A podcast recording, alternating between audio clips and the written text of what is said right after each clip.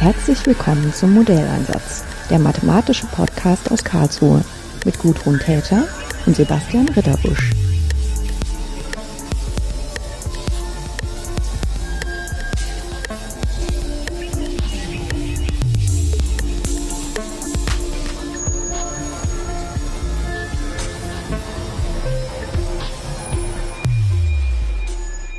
Herzlich willkommen. Wir sind noch auf der Gulasch Programmiernacht 2019, die im Zentrum für Kunst und Medientechnologie und der Hochschule für Gestaltung stattfindet.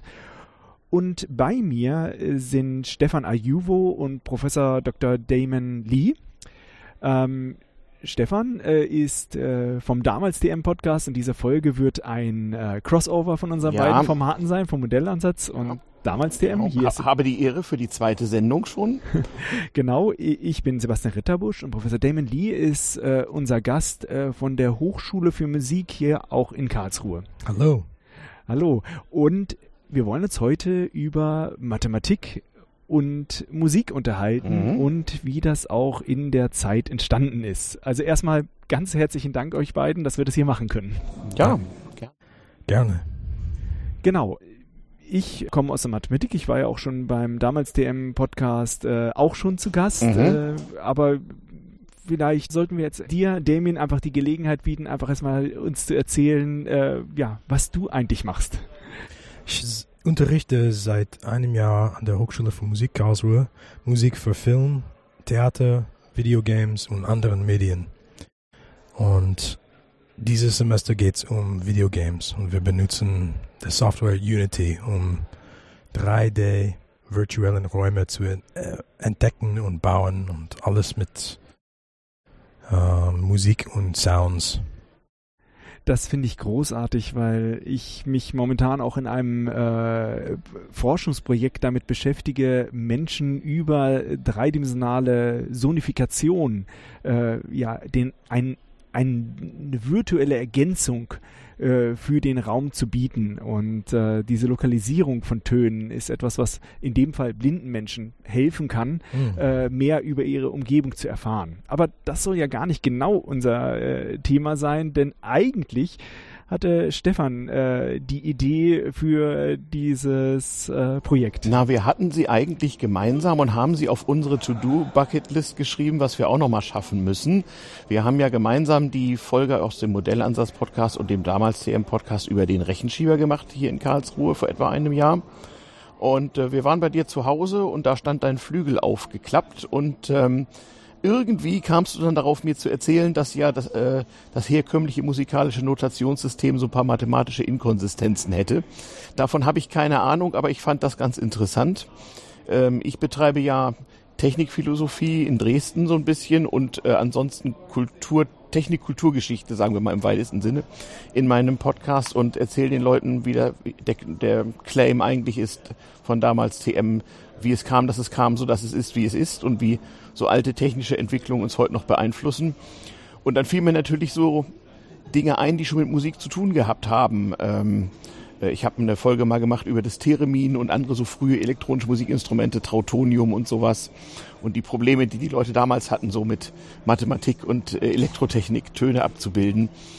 Und ich hatte das am Anfang nicht 100% verstanden. Du wirst auch gleich den Hörern nochmal erklären müssen, was das mathematische Problem ist. Aber du kannst ja sehr gut Mathematik verbalisieren.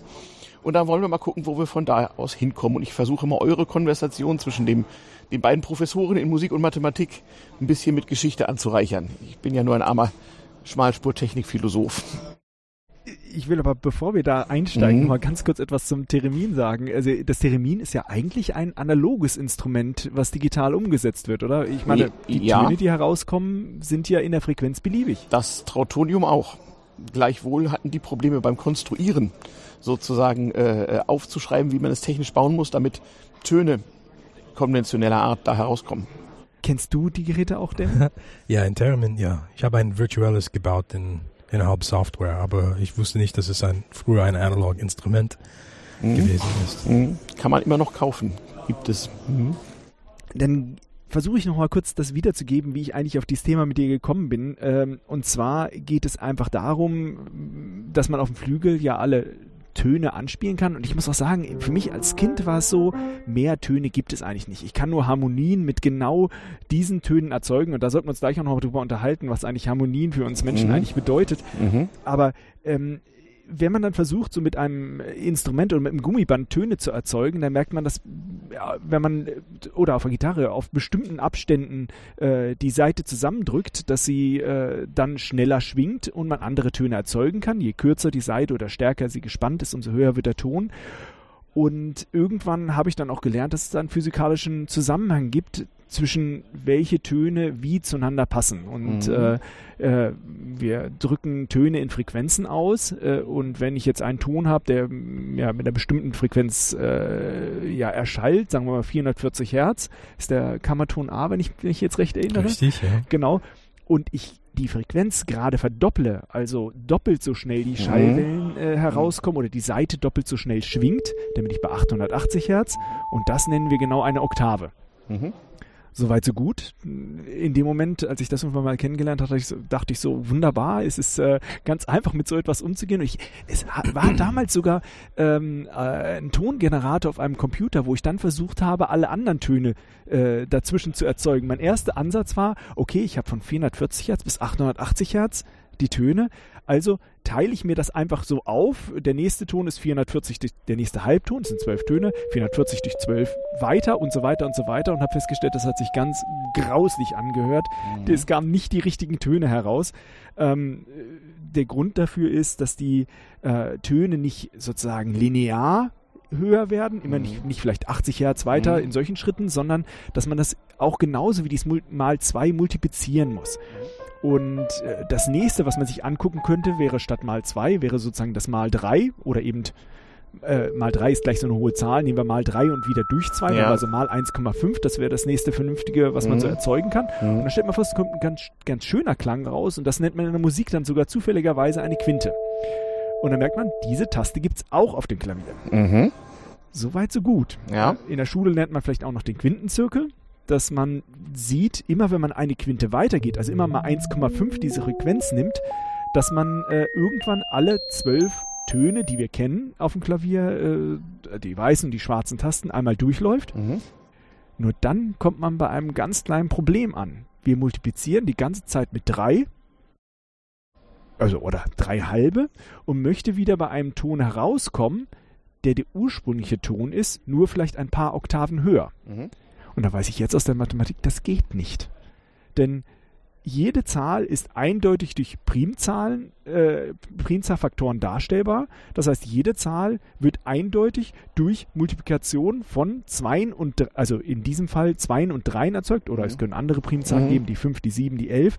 Aber in diesem Fall geht es nur um Multiplikation mit Zweien und Dreien. Und da die Darstellung eindeutig ist, kann es nicht die gleiche Zahl geben, die ich durch mal 3 erreiche, wie äh, und sie gleichzeitig durch mal 2 erreichen kann. Das geht einfach nicht. Mhm. Ähm, Entschuldigung, ja? hast du je versucht, eine Gitarre zu stimmen?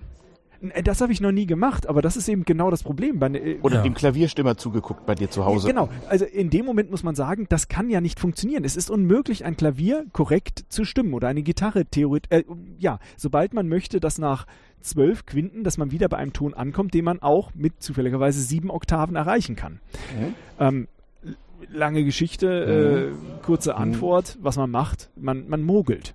Äh, und man mogelt eben so, dass man sagt, okay, dieses, diese äh, Quinten kommen äh, dann, ich glaube, bei 109, wenn man äh, 1,5 hoch 12 nimmt, mhm. kommt man nicht bei 128 raus, was gerade genau sieben Oktaven wären, sondern man kommt raus bei mal 129, irgendwas. Äh, und da korrigiert man es einfach runter. Und das ist etwas, was halt in der Geschichte äh, dann auf verschiedene Arten gelöst wurde, wie man nun diesen Fehler versteckt. Äh, und äh, für mich war es erstmal eine ganz große Erkenntnis, dass man festgestellt hat, ja, also aus mathematischen, vom mathematischen Sinn kann es keine Lösung geben. Äh, äh und deswegen muss man anfangen zu mogeln, man muss anfangen, äh, da eine Korrektur reinzubringen. Nur wenn man diese Korrektur erst am allerletzten Schritt macht, dann hört sich das ganz grässlich an. Ja, ich denke, jeder würde das als falsch wahrnehmen. Aber diese mit dem Wurfton, das ist ähm, eine akustische Klang aus einem Cello, wo es die schwächste Note ist. Und jeder Cello hat eins und es ist unterschiedlich für jeder Cello, glaube ich. Und die nennen das das Wolf-Tone. Ja, genau. Ich. Mhm. Denn der Punkt ist, so ein Klavier muss man ja für alle, müssen alle Töne einmal eingestellt werden. Das macht der äh, Klavierstimmer Mhm. oder der Orgelstimmer. Der legt auch fest, ähm, äh, welcher Ton wo genau liegt. Mhm. Und das kann man ja später nicht mehr ändern. Wogegen natürlich eine, eine Geige, ein Cello äh, vor jedem Konzert neu gestimmt werden kann. Äh, und das hört man ja auch, dass die am Anfang immer gestimmt werden. Und wahrscheinlich richtet man dort die Stimmung, aber dann auch danach ein, was für Lieder man dort spielen will und welchen Tonarten. Meinst du die Streichinstrumente? Ja, ja. Hm, nicht wirklich. Die, die machen das relativ rein und die, die machen diese Comma-Adjustment ähm, unterbewusst, glaube ich. Also die komprimieren selber während des Spiels, Ah, Mhm. ähm, damit die Quinten immer pur klingen. Und diese Problematik ähm, kommt häufig ähm, vor, wenn ich ähm, Streichinstrumente nachmache in mein Sequencer Engine. Ähm, es klingt nicht sehr authentisch, weil es wird alles. Ähm, wie heißt das, diese Art von Stimmen für, für Klavier jetzt? Diese Equal, Equal Ähm, Temperament? ja, eher Auf- wohltemperiert. Wohltemperiert. Äh, Ähm, es gibt wohltemperiert, ich glaube gleichmäßig temperiert. gleichmäßig. Gleichmäßig ist das. temperiert, genau. Wohl ist etwas anderes. ja, genau. Mhm. Wohl kling, klingen jede Takt, ähm, Taktart anders. Also F ist, ist sehr pur und Ges ist sehr dissonant. Also ganz viele Cembalos werden so gestimmt, glaube ich. Und die haben diese Kompromiss ge gemacht mit dem Komma, weil es so wenig Musik geschrieben wurde in As und S und Fis. Und es war eher in C und G und D und A und E geschrieben. Und die hatten versucht, diese reine Quinte eher in diesem Taktarten zu, äh, wie heißt das, äh, optimieren. Mhm.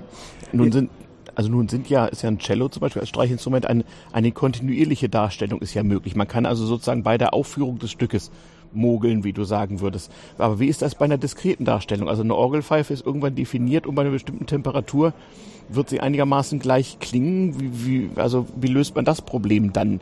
Ähm, nützt, nutzt man sozusagen ähm, Resonanzen der Orgelpfeifen untereinander da aus oder wie ähm, löst man das Problem? Damon, du warst auch äh, mal in Orgelstimmung äh, beschäftigt, oder? Als Assistent, ja. Vier Jahre lang habe ich Tone gehel- äh, gehalten und Mhm. die äh, Register gezogen. Register und, gezogen, ja. Hm. ja, nur das. Und hunderte Stunden habe ich das gemacht. habe immer gehört, ein Hammer. Ganz weit weg. Kling, Mhm. kling, kling, kling, Ja. kling. Man, man macht so sozusagen Beulen in die Pfeife, ne, damit sie, äh, um den Ton zu korrigieren, also übertrieben gesagt. Äh, hm. Ich denke, es gibt, äh, ich kann auch in, auf Deutsch nicht, ähm, nicht Formen ähm, gut erk erklären, aber es sieht wie ein V unten und dann geht's oh, oh, wie eine umgekehrte Flasche fast. Und ähm, es gibt eine, eine, eine Mundstück, fast wie ein, Mhm. eine, eine Trompete oder etwas unten und das kann ausgezogen und reingesteckt werden mit Ah. einem Hammer. Okay. Und es ändert Ah. die Länge wirklich. Ah, okay. Ja, das macht viel Sinn, denn wenn man die Form der Pfeife verändert, würde man ja womöglich noch andere Töne Mhm. erzeugen. Nicht nur genau, Mhm. eine äh, genau eine stehende Welle dort Mhm. erzeugen, sondern womöglich auch noch andere. Mhm. Und man würde sozusagen die, die Farbe des äh, Mhm. Tons auch Mhm. verändern. Ja, genau. Ich glaube, das, ich glaube auch, das habe ich verwechselt. Das Bild, was ich eben vor Augen hatte, das war nicht beim Orgelstimmen, sondern das war bei der Orgelproduktion. Da gibt es das wohl. auf jeden Fall. ja, genau, genau. Ich habe Mhm. sogar einmal ein Orgel gesehen in Meißen aus äh, Keramik gemacht, Porzellanorgel Mhm. gibt's dort. Mhm. Es ist nicht sehr resonant, wie man vorstellen kann. Man denkt ja so an Vibraphon oder sowas, aber es funktioniert nicht so, ne? Es würde auch ähm, zerstört werden, glaube ich, wenn man zu hart drauf Ah, hämmert, glaube zu ich. spröde vielleicht, ja, kann sein. Hm. Genau. Eine Sache finde ich jetzt schon, äh, sollten wir kurz auch aufklären. Äh, die gleichmäßige Stimmung korrigiert den Fehler dann dadurch, dass in jeder Quinte ein, äh, sozusagen ein Zwölftel dieses Fehlers korrigiert wird.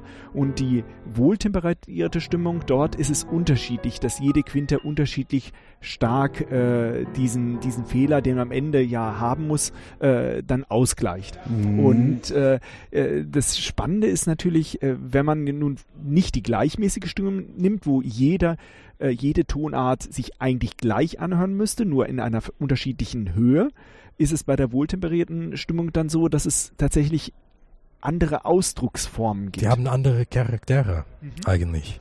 Und wie nutzt man das? Ich meine, kann man diese unterschiedliche Stimmung in ja, sowas wie Traurigkeit und Fröhlichkeit oder Dissonanz, also unangenehme. Äh es ist eher unangenehm.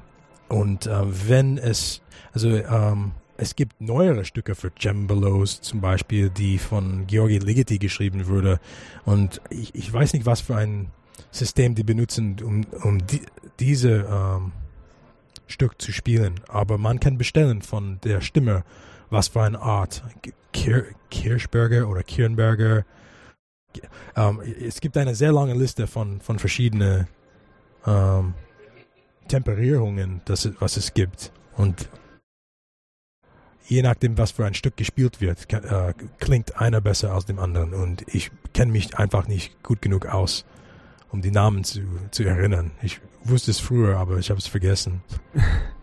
Ähm, wir können ja ein Beispiel auch äh, in den Text noch hineinbringen. Da werden wir sicherlich noch mal einige andere Facetten, die wir hier im Gespräch ansprechen, auch noch etwas äh, genauer darstellen können. Äh, aber ist es so, dass bei Kompositionen typischerweise auch gesagt wird, was für eine Temperierung oder was für eine äh, Darstellung man dort benutzen sollte in dem Stück? Mm, je nachdem. Äh, es, es gibt Komponisten, die interessieren sich für Vierteltone und Achteltone und das, das ist, es sieht wahnsinnig interessant aus auf dem Partitur auch. Es gibt ähm, nicht nur, ähm, wie heißt dieses Symbol für Sharp? Äh, Kreuz? Äh, Kreuz. So Halbkreuz gibt's. Ein Dreiviertelkreuz, diese, diese Art von Sachen. Da kommen wir jetzt in einen ganz, ganz interessanten Mathe äh, mathematischen Bereich hinein. Da, wenn man sich anguckt, da gibt es einen Fehler bei genau zwölf Tönen. Da könnte man sich ja jetzt ja auch äh, hinstellen und sagen, okay, warum gibt es dann eigentlich genau zwölf Töne? Der einzige Grund, warum man zwölf Töne äh, verschiedene mhm. hat, liegt nur daran, dass ich gerade zwölf Quinten genommen habe. Wenn ich weniger als zwölf Quinten nehme, würde ich ein Klavier mir bauen, sozusagen, das nur elf Tasten hat oder zehn Tasten oder neun Tasten. Wir wissen, es ist unmöglich, äh, eine Anzahl von Quinten zu finden, dass ich exakt wieder bei einer Oktave herauskomme. Aber ich muss das ja gar nicht tun. Ich könnte auch sagen, äh, ich nehme nur fünf Tasten oder ich nehme zwölf Tasten, ich nehme 24, 48 Tasten. Man kann ausprobieren, und sich auch aufzeichnen, wie gut es dann passen würde. Das habe ich auch mal gemacht. Ich werde das auch in die Shownotes nochmal reinschreiben, wie viele Tasten man nehmen würde. Interessant ist, und das hat die Geschichte dann auch noch ergeben. Mit zwölf Quinten passt es schon mal ziemlich gut. Das ist der Grund, warum wir das gerne verwenden. Aber auch bei höheren Zahlen gibt es wieder Werte, wo es wieder hinhaut, wo man sagen müsste, ja, äh, das wäre auch ein Tonsystem, das man sich vorstellen könnte. Man hätte halt eben einfach viel mehr Tasten auf dem Klavier. Bei Streichinstrumenten ist das gar kein Problem. Da bewegt man den Finger sowieso frei. Ähm, aber das ist genau die interessante Frage. Das, das könnte man ja dann auch in der Musik nutzen. Ich brauche ja nicht mehr Tasten, wenn ich es nicht in der Musik nutzen kann. Aber ja, wie du gerade sagst, wenn ich dieses Kreuz, äh, Halbkreuz habe, dass man dort äh, das auch in der Musik nutzt und tatsächlich verwendet. Das heißt also theoretisch, die theoretische Überlegung, dass ich äh, solche erweiterten Tonsysteme verwenden kann, hat sich tatsächlich dann auch in der Musik niedergeschlagen. Es wird nur einfach viel seltener benutzt. Richtig, ja. Es gibt eine gro große Schule von ähm, oder Bewegung für eine Art von Kompositionen, die Spektralen, Spe die Spektralisten heißen. Und einer hat in Trossingen studiert, der, der in der ersten Generation, ähm, Gerard Griset, und, ähm, und danach ist er, ich glaube, nach Paris gegangen. Und dann gibt es die zweite Schule, glaube ich, mit äh, Leute wie Tristan Murai und die arbeiten mit solchen Sachen. Und in, in ihren Partituren gibt es ganz viele diese Halbkreuz, Halbflats, also halb S, Dreiviertel, aber ähm, nicht melodisch gedacht, meistens eher harmonisch gedacht. Also, sie, also ich muss ein bisschen, bisschen zurückkehren erst. Mhm. Ähm, du hast gemeint, ähm, du hast dich interessiert, was passiert, wenn du eine Seite hast, es hat eine Frequenz, du spielst diese Seite und dann, wenn du die Länge halbierst, dann hast du ein Oktav höher. Ähm, eigentlich auf einer Seite schwingt eine 484 Frequenz auch 880 zur gleichen Zeit und auch alle anderen Frequenzen, auch parallel zu diesen. Die haben einfach verschiedene Mengen von Energien.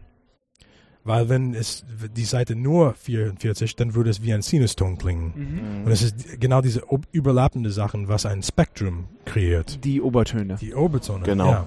Mhm. Und theoretisch sind die alle dabei in winzigen Mengen und daraus kommt eine, es unterscheidet, äh, wenn eine, wenn man eine tiefe A spielt auf einer Bassklarinette oder Klavier oder Saxophon, man kann erkennen diese Fingerabdruck von, von Instrument.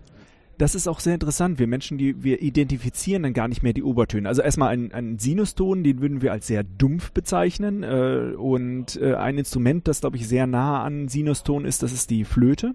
Ja. Äh, hingegen äh, sehr obertonreich äh, sind Gitarre und Trompete. Mhm. Ähm, Obertonarm ist Klarinette vielleicht. Es gibt nur, nur ungerade Zahlen von Obertone, wenn ich mich richtig erinnere.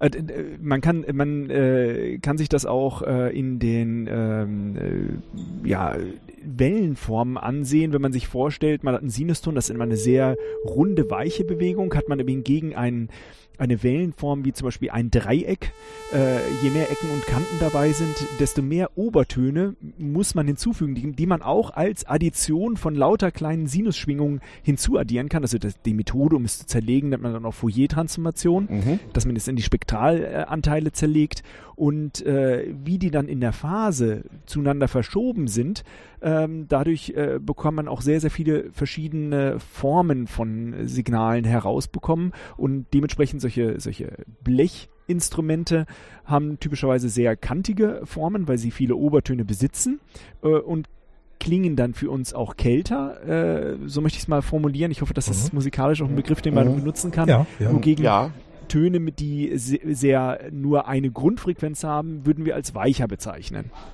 Ja. Kein Power, kein. Ja. Was, Mhm. was ich mich aber als Kind dann immer gefragt habe, Mhm. also da, Mhm. damals hatte ich halt so, so kleine Computer, auf denen konnte man Töne erzeugen. du hattest War- so ein MIDI-Sequencer-Ding, Nee, nicht oder? MIDI-Sequencer, sondern tatsächlich Tongenerator im, Ah. im Computer. Da muss ich gleich was erzählen. Äh, Ja, äh, und da hatte ich das Problem, wenn ich zwei Töne Mhm. miteinander abspiele, dass ich, äh, wenn die gleichzeitig starten, ich die nicht mehr voneinander unterscheiden könnte, plötzlich nur noch ein Ton äh, erzeugt wurde, wenn es zum Beispiel gerade zueinander passende Töne waren. Wenn sie Ok Oktaven zueinander waren, war es plötzlich nur ein Ton. War es hingegen nicht passend zueinander, Mhm. also als äh, wäre es halt kein harmonischer Ton, dann habe ich sie beide gehört. Äh, es ist für mich äh, äußerst schwierig zu verstehen, warum mir mein Ohr da solche Streiche spielt, dass ein Ton plötzlich weg ist. Naja, Hören und Sehen sind kognitive Prozesse. Ne? Also das ist ja leider, leider eben äh, nicht so, dass am, am Ende von irgendeinem so und so breiten Datenbass in unserem organischen Hauptspeicher ein, eine, eine definierte Informationsmenge ankommt.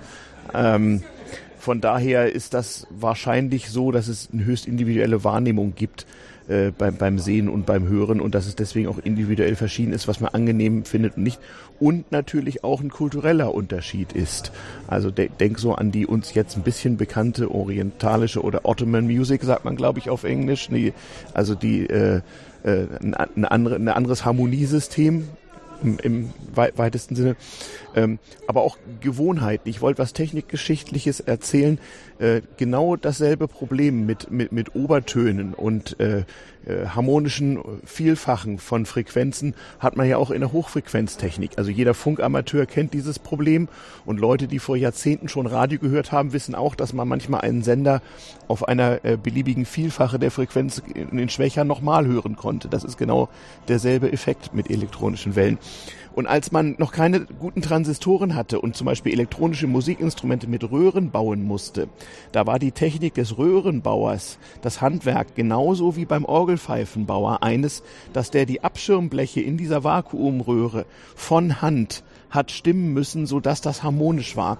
In der DDR hat man Anfang der 50er Jahre gedacht, man könnte einen für den Export so etwas ähnliches wie eine Hammond-Orgel bauen, die so klingt wie Silbermann-Orgeln. Silbermann war ein berühmter deutscher Orgelbauer, der so in Südostdeutschland relativ viele Artefakte hinterlassen hat, die heute noch äh, da sind. Und man wollte also ein elektronisches Musikinstrument bauen, was klingt wie eine Silbermann-Orgel.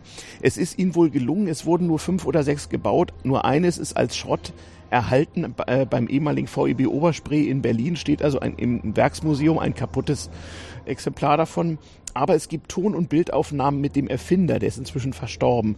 Und der erklärt da ganz genau, dass eigentlich die ganze Arbeit, die man im Orgelbau gehabt hat, nochmal bei den Glasbläsern und bei den Elektroingenieuren, die die Abschirmbleche dieser Röhren und die Dimensionierung festgelegt haben, also in jede Menge Versuchsreihen, äh, dieselbe Arbeit nochmal gemacht werden musste, weil genau dasselbe da auch auftritt. Also es ist, äh, gibt im Grunde eine Analogie, nur die Frequenzhöhe ist eine andere und die Energiedichte es gibt ja tatsächlich auch viele, die darauf schwören, äh, Verstärker mit Röhren äh, ja. zu haben. Ja, es gibt so, es gibt so Audio, äh, Audio Freaks, äh, so, so, es gibt so Audio Nerds, die tatsächlich äh, sich ihre Röhrenverstärker selber bauen, so wie sie sich das am besten vorstellen, wie das sein muss. Und es gibt auch regen Tauschhandel mit alten Röhren, und weil man muss ja ausprobieren, ja, ja. Äh, tatsächlich äh, bewirken die Röhren natürlich äh, auch, dass ein der Klang verändert wird. Man hat da nicht mehr wirklich den Originalklang. Mhm. Äh, ich habe so das Gefühl, man müsste es eigentlich vergleichen damit, in was für einem Raum man sich etwas anhört. Wenn man mhm. sich etwas über Lautsprecher anhört, ist ja der, der Raum ganz elementar Bestandteil des Klangerlebnisses äh, und verändert auch wieder den Ton. Und ich kann mir vorstellen, dass Röhren, ja, dass man vielleicht manche Klangformen da angenehm findet. Mhm. Nur trotzdem ist es für mich erstmal etwas sehr Künstliches, was dort du hast, Du hast sogar im, im, im akustischen, hörbaren Bereich hast du sogar so, solche, solche Bruchteilsfrequenzen, die zufällig da liegen. Also man, man kann in der Elektronik sogar einem heutigen Computer mit Chips zum Teil anhören, was er auf dem Display gerade zeigt. Man kann so eine alten Röhrentechnik anhören, ob die Frequenz richtig abgestimmt ist oder ob es da Disharmonien gibt. Man kann mitunter also die Bruchteile sozusagen der elektronischen Frequenzen entsprechend niederfrequent und hörbar äh, mitbekommen. Das geht. Also so alte Radioleute konnten das. Aber was empfinden wir eigentlich als harmonisch? Warum mögen wir manche Klänge und finden andere unangenehm? Hm, hat mit Erfahrung und Kultur zu, zu, mhm. zu tun, glaube ich. Ja weil ich komme aus dem experimentellen Musikbereich und vielleicht habe ich mehr an, äh, Toleranz für Dissonanz als mhm. mein Sohn vielleicht, der noch nicht viel über Musik weiß. Mhm. Äh, für mich ist es erstmal äh, erstaunlich gewesen, dass sozusagen die zwei Töne, die ich als sehr angenehm erfinde, eine Oktave, eine Quinte oder auch die Terz, also wie hat man eine große oder kleine Terz hat, gibt es halt einen, ähm, einen Dur- oder einen Mollklang. Das findet man erstmal als was sehr Angenehmes, was äh, schön, glücklich oder traurig sein kann. Aber da sehe ich einen sehr mathematischen Zusammenhang zwischen den Tönen. Einfach, dass ich äh, diese Multiplikation mit drei, die Multiplikation mit zwei äh, und äh, das kann ich mir noch sehr, sehr gut erklären. Und ich finde, äh, das ist jetzt so mein Eindruck, Töne, die über die Quinten nah beieinander sind, empfinden wir auch als näher zueinander äh, verwandt oder angenehmer. Ähm, äh, aber woher weiß es unser Ohr? Das ist so ein Punkt, also klar, das könnte theoretisch sein, aber warum ist es gerade so, so ein enger mathematischer Zusammenhang, was wir als angenehm erfinden? Das ist etwas, das ich mir noch nicht so recht erklären konnte. Außer vielleicht, es gibt, äh, natürlich, es gibt diese physiologischen Zusammenhänge mhm. in der Hörschnecke, dass natürlich Oktaven nah beieinander sind und natürlich auch der Zusammenhang äh, physikalisch, wenn ich einen bestimmten Ton an, äh, anrege zu schwingen, dass die Vielfachen mit angeregt werden durch beispielsweise die, die Obertöne. Ähm, aber irgendwie muss es ja einen Zusammenhang geben dazu, dass wir das dann auch psychologisch und halt äh, äh, angenehm finden. Und äh, das kann ja nicht ganz allein äh, von der Gesellschaft oder vom Aufwachsen her kommen, da äh, meines Erachtens nach so, so Grundzusammenhänge doch äh, äh, überall in der Welt äh, als harmonisch betrachtet werden oder ist das nicht so? Du hast gerade geredet über Intervalle eher als ähm, komplexe Konstellationen von verschiedenen Akkorde. Und für mich ist das, ähm, wenn ich nur Intervalle höre, also auch angenehme wie Oktaven oder Quinte oder Terze zum Beispiel. Ich erinnere mich mehr an meine Gehörbildung. Mhm. Weil da wird getestet. Ähm, die spielen ein Intervall und man muss sagen, was das ist. Und das ist nur Klassifikationsübung. Und für mich ist das angenehm, wenn es im Lauf eines Stückes, dass es pendelt zwischen Konsonanz und Dissonanz. Und das ist nicht nur eine Sache für neue Musik wie, wie von Wolfgang Riem oder etwas. Auch es gibt ähm, riesige, spannende Teile von, von Beethoven oder Bach, die Resolution finden, Auslösung finden, äh, finden von dieser Dominant auf Tonic Bewegung. Und dadurch kommt es für, für mich diese, diese Reiz oder es, es ist, es ist die äh, Kontext, wo es, wo es eine, eine bestimmte Menge von Dissonanz gibt und dann auch Konsonanz. Und ohne die Dissonanz äh, wirkt Konsonanz für mich äh, bisschen langweilig und banal. Und ich, ich brauche eine komplexe eine komplexe Anregung. Anregung, ja. Ja, äh, ich stimme dem vollkommen zu. Äh, was ich beschrieben habe, war jetzt ein, ein, ein, eine statische Betrachtung. Aber mhm. wenn wir uns natürlich als... Oh, kann man nicht über statische Sachen, wenn wir über Musik reden, aber... Äh, genau, dann ist es erstmal ja. keine Musik, ganz genau. Äh, und wenn wir uns ah. natürlich etwas mit etwas beschäftigen wollen, man kann Geschwindigkeit äh, nur bezeichnen, wenn man auch den Stillstand kennt. Man kann nur etwa über etwas Schönes sprechen, wenn man auch etwas Unangenehmes kennt. Und äh, eine ganz überraschende Sache ist auch äh, für mich früher auch gewesen, dass so Töne, die ich statisch überhaupt nicht miteinander äh, hören mag, habe ich hingegen einen, einen dynamischen Klangablauf. Kann es sein, dass ich äh, selbst Halbtöne nebeneinander äh, gespielt höre und ich es im Musikablauf dann tatsächlich als etwas Angenehmes erfinde, weil, äh, empfinde, weil es danach eine Auflösung gibt und sozusagen auch diese, diese Dissonanz hinführt zu der Auflösung, die ich auch in einem bestimmten Moment erwarte. Und äh, mein Eindruck ist auch in, in, in der Kompositionstätigkeit, ist es auch immer ein Spielen mit den Erwartungen äh, der, der Zuhörenden wie wird etwas aufgelöst? Ähm, ich meine, du oh komponierst ja, ja auch äh, und äh, wenn ich halt an denke, so jetzt ist der Moment, jetzt sollte etwas passieren, dann hat man gerade die Möglichkeit, da äh, dann die Zuhörenden doch nochmal zu überraschen. Ja, und eine Musik, der besteht nur aus Überraschungen, ist auch dann nur Chaos und schwer zu verfolgen. Mhm. Also, für mich ist die Musik von, von Ornette Coleman, ich liebe es, aber es ist wahnsinnig chaotisch und er, er erfüllt nicht die ähm, normale Erwartungen von der normale Jazz-Zuhörer zum mhm. Beispiel.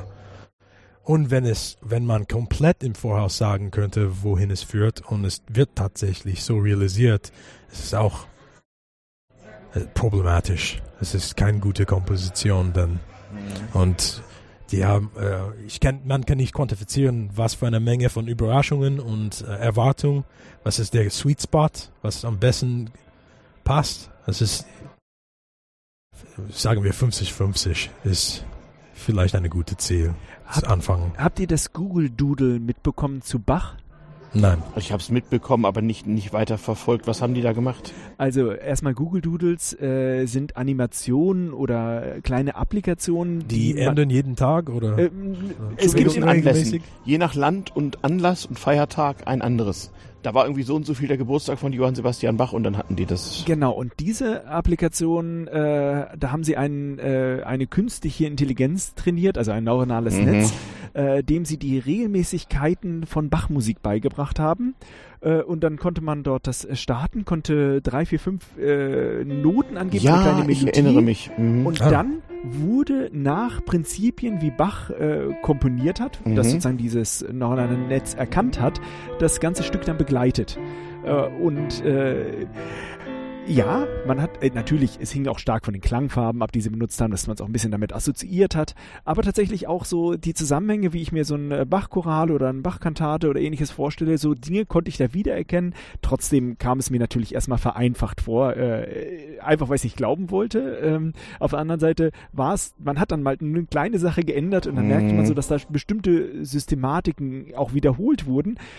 Aber angenommen, ich könnte die äh, Fähigkeit, eine Komposition wie Bach zu erstellen, ich könnte das allein durch den Computer machen, äh, dann wäre ja eigentlich da nicht mehr ja, viel Kreativität drin. Jetzt, jetzt sind wir aber bei Philosophie. Also äh, ob man das, ob man das kann, das, äh, das steht durchaus aus. Und ob das Intelligenz ist oder auch nur künstliche Intelligenz oder wie wir sagen, potenzierte künstliche Minderintelligenz, das äh, steht noch aus. Auf jeden Fall, dieser Algorithmus hat, hat möglicherweise gut abgebildet oder zumindest eine Anmutung davon gegeben, wie, wie man heute glaubt, dass Bach komponiert hätte.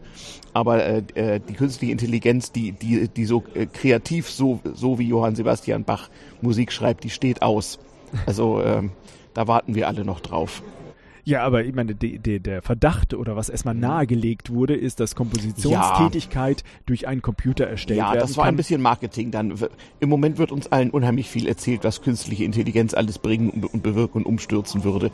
Leider bei genauem Draufsehen stellt sich heraus, dass es mit der Intelligenz noch nicht so weit her ist. Ein Begriff, den ich da ganz interessant finde, ist der äh, Begriff der äh, Information oder der, der, der Informationsgehalt oder die, die Entropie.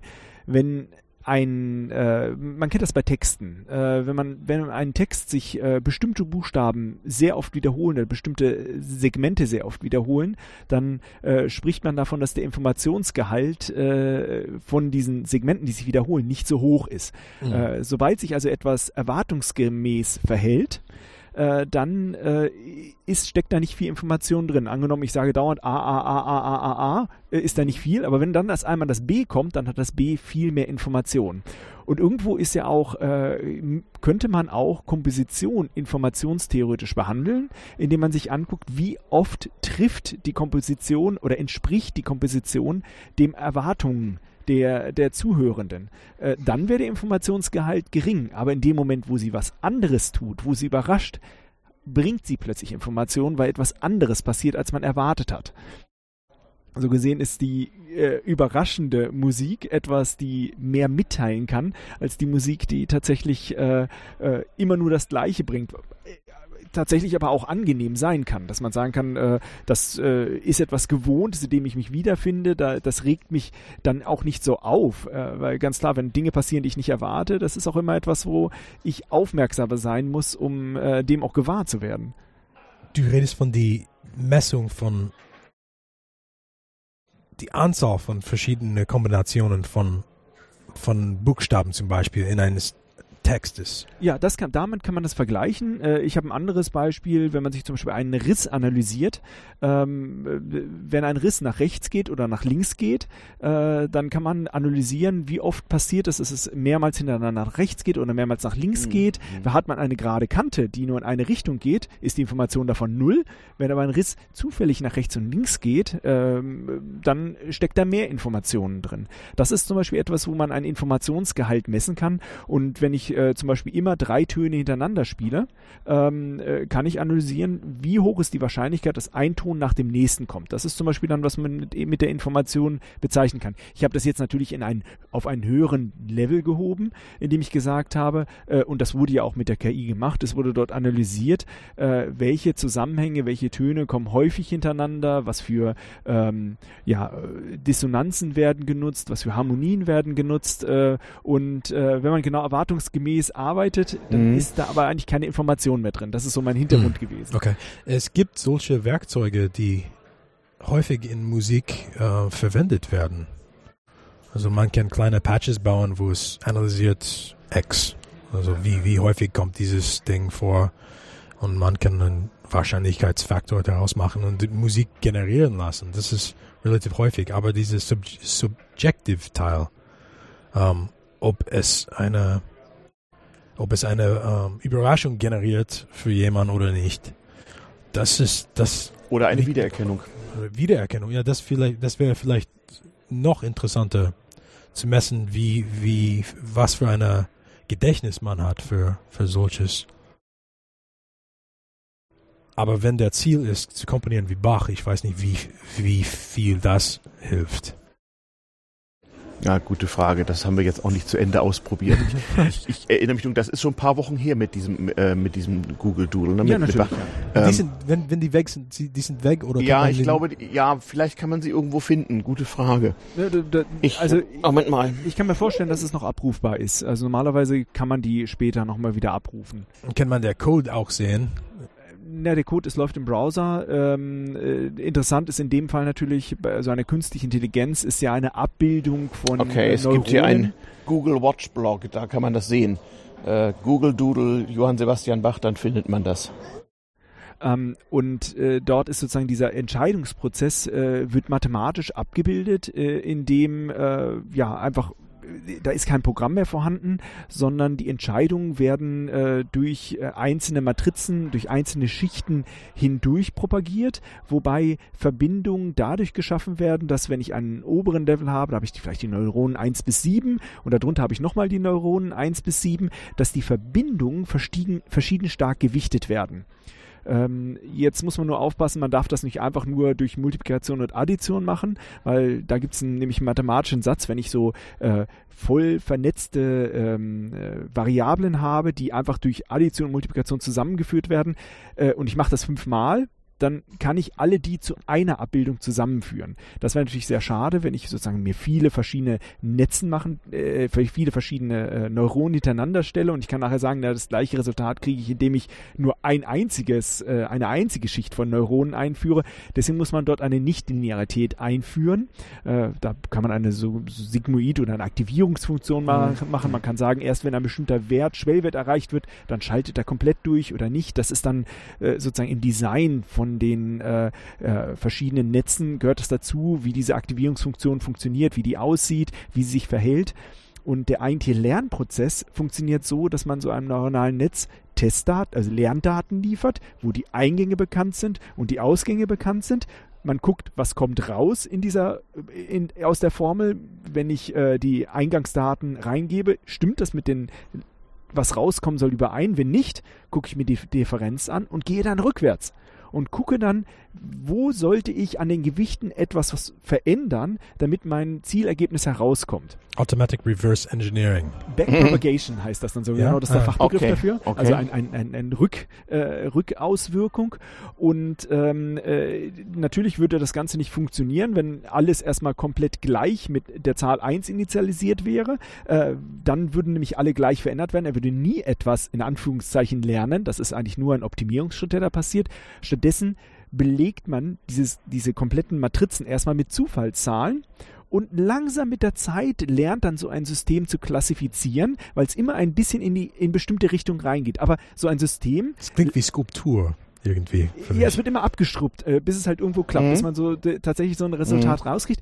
Gibt tatsächlich auch äh, eine bildliche Beschreibung davon. Man kann einfach sich ein Blatt hinlegen äh, und sagen, ich mache einen Kasten und in diesem Kasten lege ich, mache ich einige grünen Punkte und einige rote Punkte. Und jetzt versuche ich Formen, Linien zu ziehen zwischen den grünen und roten Punkten und sagen, alles, was diesseits der Linie ist, zähle ich zu den grünen Punkten, was jenseits der Linie ist, zu den roten Punkten und damit mache ich eine Klassifikation. Und man versucht dadurch die ähm, äh, sozusagen, also die, was dem ganzen Intelligenz, wo Intelligenz zugesprochen wird, ist ja nicht, weil etwas reproduziert wird, sondern dass für unerwartete Daten plötzlich etwas sinnvoll, anscheinend Sinnvolles herauskommt und diese äh, Möglichkeit, sozusagen es anscheinend zu abstrahieren, anscheinend mhm. äh, äh, intelligent zu sein, kommt nur daher, dass das System eingeschränkt ist und nur quasi anhand dieser Linie entscheiden kann, bist du auf der einen oder auf der anderen Seite und dementsprechend alles, was jenseits oder diesseits der Linie ist, eben als rot oder grün klassifiziert wird. Das nennt man dann das Verallgemeinern, das wird als Intelligenz bezeichnet, aber im Grunde genommen ist es nur eine Einschränkung darauf, dass ich nur auf eine bestimmte Art so eine Klassifikation mache, warum es dann intelligent erscheint. Tatsächlich ist es nur ein, eine Abstraktion sozusagen von den Lerndaten. Äh, wie gut sie dann funktioniert, das hängt einfach dann direkt von dem Netz ab.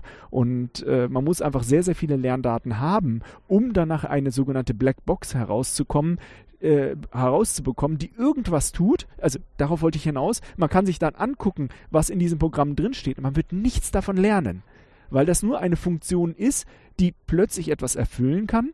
Wie gut aber diese Funktion tatsächlich generalisiert ist, das weiß man nicht. Aber wenn man natürlich passende Verfahren benutzt, dass sozusagen dieses Linienziehen irgendwie äh, nicht bei kleinen Änderungen komplett umschlägt, sondern ähnliche Daten zu ähnlichen Antworten führt, äh, dann funktioniert das meistens ganz gut und wir würden das dann als intelligent bezeichnen.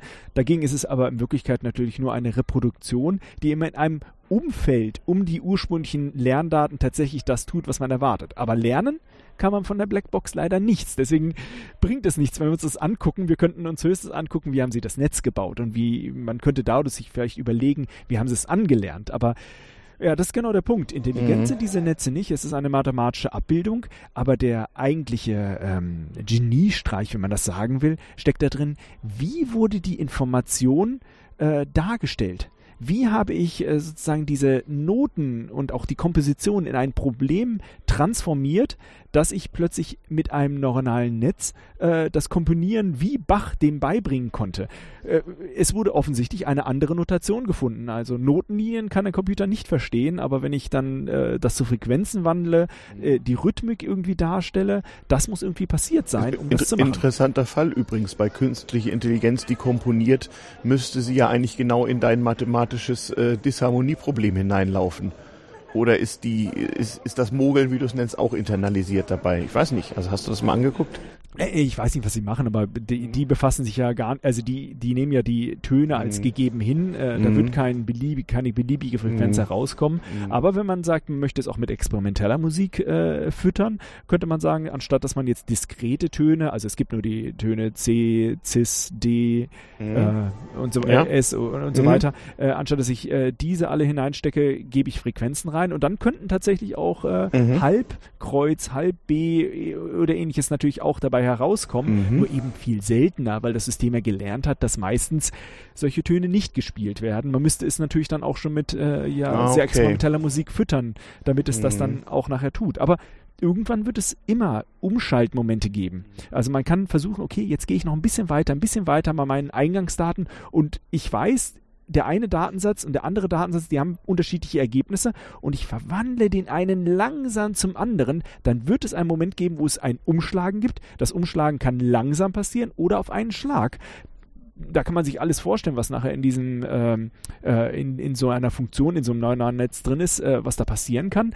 Ähm, aber solche Analysen, was macht so ein Netz, äh, das ist natürlich einfach spannend von dem, wenn man, ja, ich will nicht sagen, was davon lernen will, aber ein ein bisschen mehr Einblick bekommen muss, wie es sich verhält. Man kann da menschliche Kognition und Kultur, da waren wir ja, als wir beschrieben haben, wie man sowas notiert, natürlich auch in diese sogenannte künstliche Intelligenz einführen. Wenn du nämlich Bewertungsmaßstäbe, am besten unbewusster Natur, äh, im Experiment einführst und Big Data betreibst, indem du einfach Millionen von Menschen aus verschiedenen Kulturkreisen ihre unbewussten Reaktionen auf solche musikalischen Samples abnötigst, sei es Schweißausbruch oder, oder, oder Gänsehaut oder was auch immer, dann kannst du auf diese Weise natürlich eine, diese sogenannte Intelligenz damit füttern und sie wird wahrscheinlich am Ende womöglich recht gefällige Musik äh, äh, ohne Gänsehaut komponieren. Ähm, Langeweile kann sie wahrscheinlich noch nicht detektieren danach. Aber Wie haben wir denn das Komponieren überhaupt gelernt? Ich meine, warum wissen wir, also ähm, offensichtlich ist es möglich, als Mensch etwas zu komponieren, was anderen Menschen gefällt. Äh, und äh, trotzdem ist es natürlich was äh, Individuelles, was einem gefällt und wie man etwas Mhm. macht. Aber man kann ja damit tatsächlich sogar Stimmungen ausdrücken und Stimmung machen. Ich meine, irgendwo haben wir Menschen es ja auch gelernt. Äh, Das muss ja über die ganze Zeit hinweg entstanden sein, dadurch, dass man ja äh, viele Jahre versucht hat, Musik auszudrücken, mit Musik etwas zu machen. Äh, ja, früher waren es vielleicht einfach mal Warnmeldungen, äh, was vielleicht Eingeborene sich gegenseitig zugerufen haben, wie die Vögel äh, oder halt äh, bleib na, jetzt na, also weg wir kennen mir. avanciert, avancierte Musikinstrumente aus der frühesten Frühzeit. Also so versteinerte Flöten und sowas gibt es von in fünfstelligen Jahreszahlen. Also offensichtlich gab es schon sehr früh Dinge, die darüber hinausgingen und Dinge, die auf Vergnügen im weitesten Sinne oder Unterhaltung oder was auch, was auch immer hinweisen. Aber wir wissen ja genau wie bei unserer äh, bei unserem Alphabet, unserer Schrift in Mitteleuropa auch erst seit dem Hochmittelalter von Versuchen, das zu kodifizieren und aufzuschreiben und so, so eine Punktschrift für Noten und sowas. Also Gregorianik. ja, genau, genau sowas. Und davor hm, ähm, hat es bestimmt gegeben, ist nur leider nicht aufgeschrieben, mangels ähm, Papier und Pergament und so weiter. Ähm, aber wahrscheinlich ist das uralt. Also wahrscheinlich ist die Musikgeschichte sehr viel älter, als wir wissen können. Von daher ist der Rückschluss vielleicht schwierig, aber klar, dass ähm, immer schon Menschen versucht haben, mit, ähm, auf Wirkung von Musik zu spüren, zu hören und natürlich die Musikanten es den Musikkonsumenten irgendwie recht machen mussten. Das ist wahrscheinlich ein uraltes Menschheitsproblem. Also wird es wahrscheinlich, daher ist es ja auch kulturell zum Teil bedingt. Also glaube ich, jetzt, jetzt werden die Kulturwissenschaftler mich, mich schlagen wollen, aber ähm, ich glaube, deswegen äh, haben wir kulturell unterschiedliche Wahrnehmungsweisen von Musik und kulturell unterschiedliche Notationsweisen und sowas wie Blue Notes oder sowas oder in der, in der morgenländischen Musik dieses, ja, Phänomen, was ich nur unter dem englischsprachigen Fachbegriff Ottoman Music äh, kenne. Ähm, also dass das, das Wahrnehmung da eben auch eine kulturelle Perspektive hat. Also das ist, glaube ich, das, das, das Grundproblem, dass natürlich der Musikant nur dann gelitten war, auch mit seiner Steinflöte in der Steinzeithöhle, wenn das, was dabei rauskommt, auch angenehm war. Sonst haben die Musik, Musikanten wahrscheinlich dasselbe Problem wie bis heute, wenn es zu avantgardistisch ist. So. also. ja, aber wie lernt man das Komponieren? Ähm, jetzt? Man studiert Komposition jetzt. Ah. Aber früher gab das nicht. Mhm. Aber wie geht man, ich meine, ich weiß, wie, wie Mathematik unterrichtet wird. Äh, womit fängt man an in der Komposition? Also gibt es da so einen so so ein Schritt, wie man aufbauen kann? Man macht das, man macht das, man macht das. Ist es rein technisch, was man da erlernt? Äh, das kann es ja nicht sein. Also da muss ja immer noch, äh, man, man erschafft ja es, man, man erschafft ja etwas, man ist ja kreativ. Hm, man lernt auch Musiktheorie mhm. dazu. Mhm. Und in manchen Ländern darf man noch, ähm, am Anfang nicht gleich mit Komposition anfangen, sondern man, man spielt ein Instrument und lernt Musiktheorie und mhm. Musikgeschichte und danach kann man anfangen zu komponieren. Aber in Amerika, da, man darf von Anfang an in Uni-Zeit mit Komposition anfangen. Und da lernt man dann die, die Regeln von verschiedenen Zeitepochen. Also von Musiktheorie lernt man Harmoniesysteme. Dann gibt es einen anderen Kurs, wo man lernt ähm, Punkt gegen Punkt, wie Musik abläuft in verschiedenen Epochen auch. Also von der von der Zeit von Josquin Depré zum Beispiel, 16. Jahrhundert Kontrapunktus. Und dann man schreibt mit Doppelganztöne und ähm, verschiedene Dissonanzen könnte nur benutzt in, in, in bestimmte Umstände und Konsonanten war, hatten auch andere Arten von Regeln. Und dann ähm, nächstes Semester lernt man 18. Jahrhundert Kontrapunktus. Also wie Bach das auch gemacht hat mit Punkt gegen Punkt. Und wenn man zum Beispiel auch die äh, Unterrichtsskizzen von, von Beethoven, der bei Haydn studiert hat, sieht fast nicht wie Musik aus. Es, es ist eine Seite, also mit fünf Linien wie normal Notenpapier, aber da ist nur Ganztöne, die ganze, die ganze Seite. Also er hat wirklich gelernt, Punkt gegen Punkt. Also, äh, also man lernt ein, eine Melodie zu schreiben ohne eine rhythmische Wert. Alle gleich lang, bam, bam, bam. Was kann man unten schreiben, dass es gut klingt und nicht langweilig? Also so hat man in der Zeit gelernt. Jetzt gibt es Unterricht dafür also man lernt viel dadurch, dass man äh, sich äh, ansieht und versteht, wie früher es gelaufen ist, auch über die Zeit hinweg. Das heißt, in, in vielen weiteren Jahren wird man auch dann, was heute heutzutage komponiert wird, dann irgendwann auch als Grundlage verwenden. Ähm, in der Mathematik ist es oft so, dass, dass man anfängt, äh, dass man feststellt, bestimmte Methoden etwas zu erklären oder bestimmte Bereiche etwas zu berechnen, das macht heute, äh, da haben wir festgestellt, wir haben bessere Arten, das zu formulieren. Wir haben äh, mhm. zum Beispiel das Integral. Da ist es so, dass sehr lange der Riemannsche Integralbegriff etabliert war, wo man die Integration, also die Flächenberechnung, dadurch bestimmt, dass man sagt, man unterteilt alles in kleine Rechtecke und zählt diese Flächeninhalte mhm. heraus. Mhm. Nur heute hat man festgestellt, äh, diese Art des Rechnens bringt uns in riesige Probleme, wenn wir plötzlich ähm, äh, wahrscheinlichkeitstheoretische äh, Beweise führen wollen äh, und auch in anderen Bereichen, auch in, in, in, Fragen der Simulation stellt man fest, dass dieser Integralbegriff äh, Anforderungen stellt an, an, an die Gedankenwelt, äh, die uns in, in Falltüren, in Sackgassen hineinbringt, dass man sagt, okay, eigentlich sollte man ein äh, neueren Integralbegriff äh, benutzen und äh, das andere, das, das, das face dann so langsam aus, benutzt man immer weniger und einige Generationen werden das es dann gibt, gar nicht mehr kennenlernen. Es gibt also offenbar auch in der Mathematik, genau wie in der Musik hier schon, schon referiert, kulturelle Konventionen äh, der didaktischen Verfahren und die sind offensichtlich äh, über die Zeit in verschiedenen Kulturen anders. Ja, was ich damit sagen wollte, ist, manche Sachen lässt man einfach dann komplett weg. Mhm. Es, es, entsteht immer ein neuer Kanon, äh, wie man sozusagen vom Kindesalter an, ich meine, in der Schule fängt es ja schon an, mhm. äh, da bekommt man bestimmte Dinge erklärt und irgendwann mhm. äh, stellt man fest, die Art, das zu erklären, da kommen wir nicht mehr so mhm. äh, weiter damit, weil das Wissen nimmt ja immer weiter zu und man nimmt plötzlich andere äh, mhm. Abkürzungen, um etwas ja. auf eine andere Art und Weise darzustellen. Ähm, aber natürlich, das kann ich mir auch sehr gut vorstellen, dass in manchen äh, Musikhochschulen bestimmt besonders oder je nachdem bei welchem Lehrstuhl oder bei welchem Professor oder Professorin man ist, bestimmte Bereiche stärker betont werden und andere weniger, ja. äh, um da zu gucken, was man da und eigentlich habe ich die äh, falsche Eindruck gegeben, weil man mag diese Art von Unterricht, was ich erwähnt habe, auch wenn man andere Instrumente spielt und nicht Komposition studiert. Also man lernt, wie es gemacht wurde in Vergangenheit und es gibt Übungen dafür und alles. Und aber beim Kompositionsunterricht, man sagt, okay, wir behandeln nicht die Musik von Bach, Mozart, Schubert, Wagner. Jetzt, jetzt versuchen wir, ähm, deine eigene Stil zu entwickeln. Und die fangen gleich an mit Experimentation und ähm, arbeit, arbeiten mit relativ moderne und komplexe Mitteln, also was man findet in, in, uh, in früheren Zeiten. Also ich denke, es ist parallel, wie, wie die, du gemeint hast mit, uh, mit Mathe. Das ist, es gibt einen Korpus von Material, was man verstehen muss, aber man muss nicht in dieser Welt leben. Mhm. Ja. Man muss nur verstehen, dass es gibt und es gibt andere Wege. Aber es ist auch gut zu wissen, um, ähm, wo man ist. Das ist ein Teil von der Kultur, Kulturgut, kann man das sagen? Ja, ja kann man, ja. Absolut.